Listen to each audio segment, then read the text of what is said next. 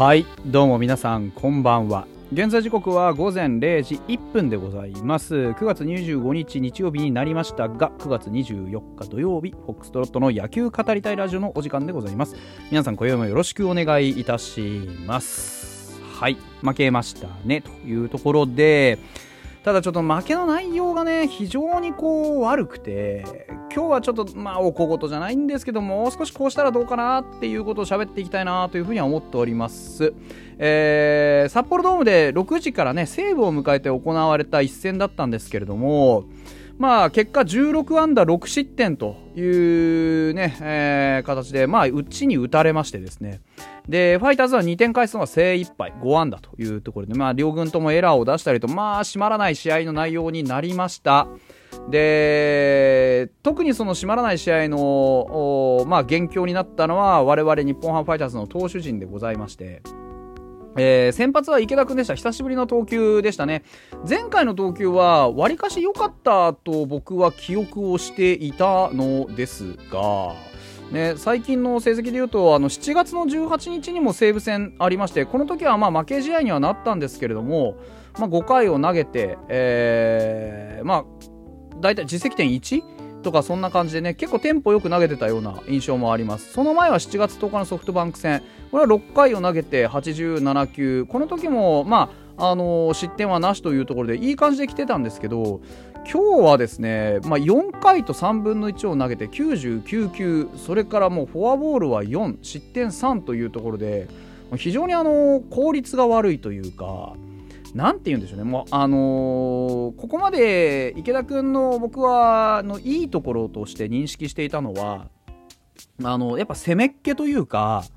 相手に向かっていく投球だったと思うんですよ。こうシュートボールだったり、ストレートだったり、そういう強いボールをね、バシッと入れていって、相手に印象をつけて、で、例えばフォークとか、そういったところで相手の打ち気をかわすというかね、そういうピッチングだったと思うんですけど今日はもう最初からなんかこう相手に打たれないように打たれないようにとすごく慎重に投げていてで逆に西武打線がねそれをこう察してか何なのかあのボールをよく見てきた印象だったんですよね。であの積極的に振ってきてはなかっ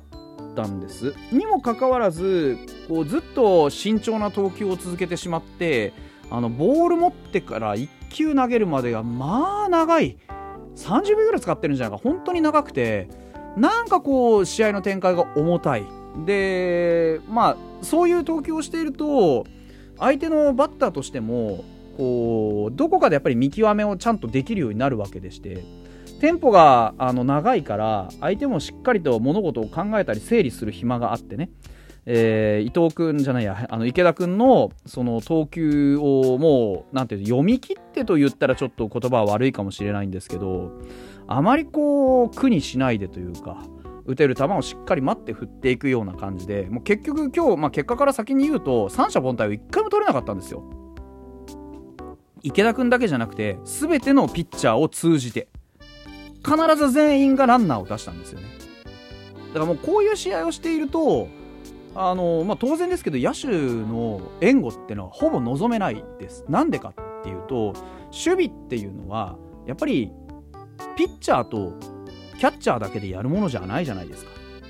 ゴロが転がったら内野が動きフライが上がったら外野が動きそうやってやってチーム全体で守っていくものなんですけどこれだけやっぱり投球ね4回で100球前後投げてしまう5回100球まあそこまでめちゃくちゃ多いわけじゃないですけどもうなんかすごく時間を使って慎重に投げてる割にあの全然ボールは飛んでこないし、ね、フォアボールは出るしヒットは打たれるしってやってると、まあ、正直なところテンポも何もあったもんじゃなくて野手としてはもう待ってる時間がとても長くなるんですよね。皆さんも分かると思うんですけどあの外野の広いところでポツンとこう、ね、打球が来るのをただ待っている。でそこに集中力を使っていくっていうのは非常に辛いわけですよ。だからなるべくだったら守備の時間なんて短い方がいいわけですよね攻撃にとっては。で野手からしたらもう本当にただ待ってるだけの時間がずっと過ぎていって今日この6安6失点で2得点っていうこの内容で実は4時間以上かかってってるんですね試合時間が。長すぎると僕は思います、うん、時間をかけすぎていいことなんて、まあ、ほとんどなかったというふうに思いますね。4時間以上はかかったから3時間4時間ギリギリぐらいですね。で3万人入ってね今日3万人入ったんです。3万2000人入ってこの試合やっちゃうのはちょっとやっぱ情けないなという印象があります。これはもう池田君だけじゃなくて今日投げた全ての投手に言えることだと思いますね。ピッチャーの本分として3つアウトを取って帰ってくるってことはあります。もちろんそうだと思います。3つアウトを取って帰ってきたからいいでしょとはなりません。でもうん。全員がランナーを出して帰ってくることは何もないじゃないですか。今日、あのー、20球投げなかった、1イニングとかしか投げてないんですよ。1イニングとかしか投げてないのに、20球投げなかったピッチャーって吉田康生だけで、吉田康生も、あのー、2人、0.2回に対して16球使ってるんですよ。16球は別に多いわけじゃないんですけど、でも、あの吉田康生16球で打者4人相手にしてるんですよね。で、ヒットとフォアボールも出している。で、玉井君は1回を抑えるのに5人打者を相手にしている。井口君は6人打者を相手にしている被安打もみんな複数食らってるロドリゲスに至ってはあのー、ワンアウト取るのに24球使って打者4人を相手にして被安打33失点、これでやはりこう野手に援護してくれっていうのはちょっとやっぱり厳しいですよ、うん、で今年ずっとそうなんですけどピッチャーが自分のことだけに集中してしまっている傾向がすごくあります。うん、自分が投げて抑えればいいのではなくて自分が投げて抑えることで野手にも気持ちよく攻撃してもらうこと。逆に野手はそういうふうに配慮をもらった段階で、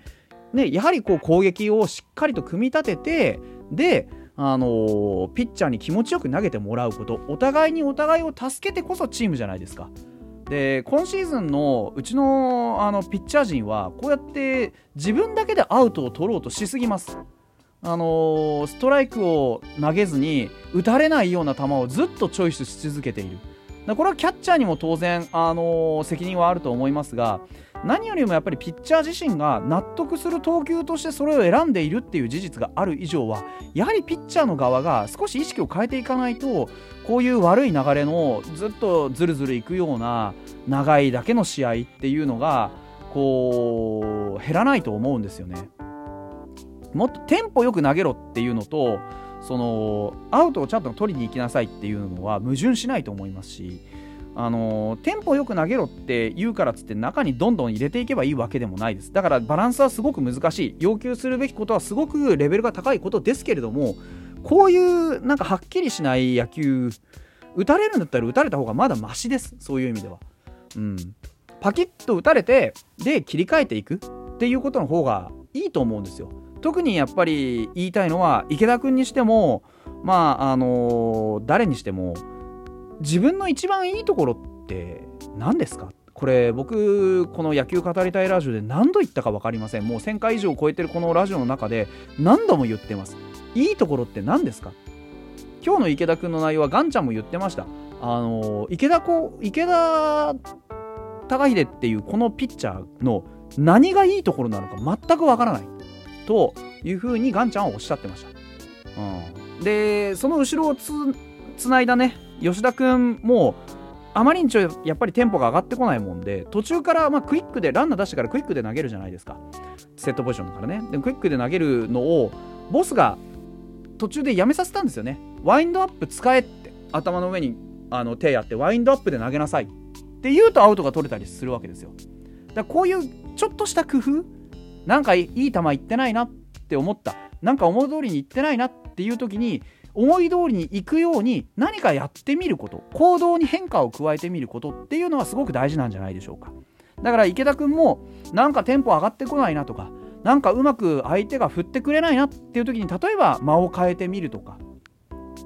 あのいい球投げれば抑えられるなんていう簡単な話じゃ野球はないんですよ。いい球を投げてても打たれる時は打たれる。だからいい球を投げるだけじゃなくって間を変えたり、ね、手を変え品を変えいろんなことプレートの踏む場所を変えてみたりね、投球の感覚をいろいろ変えてみたりとかそれこそワインドアップで投げてみたりとか、ね、クイックで投げてみたりとかいろんなことやるじゃないですか。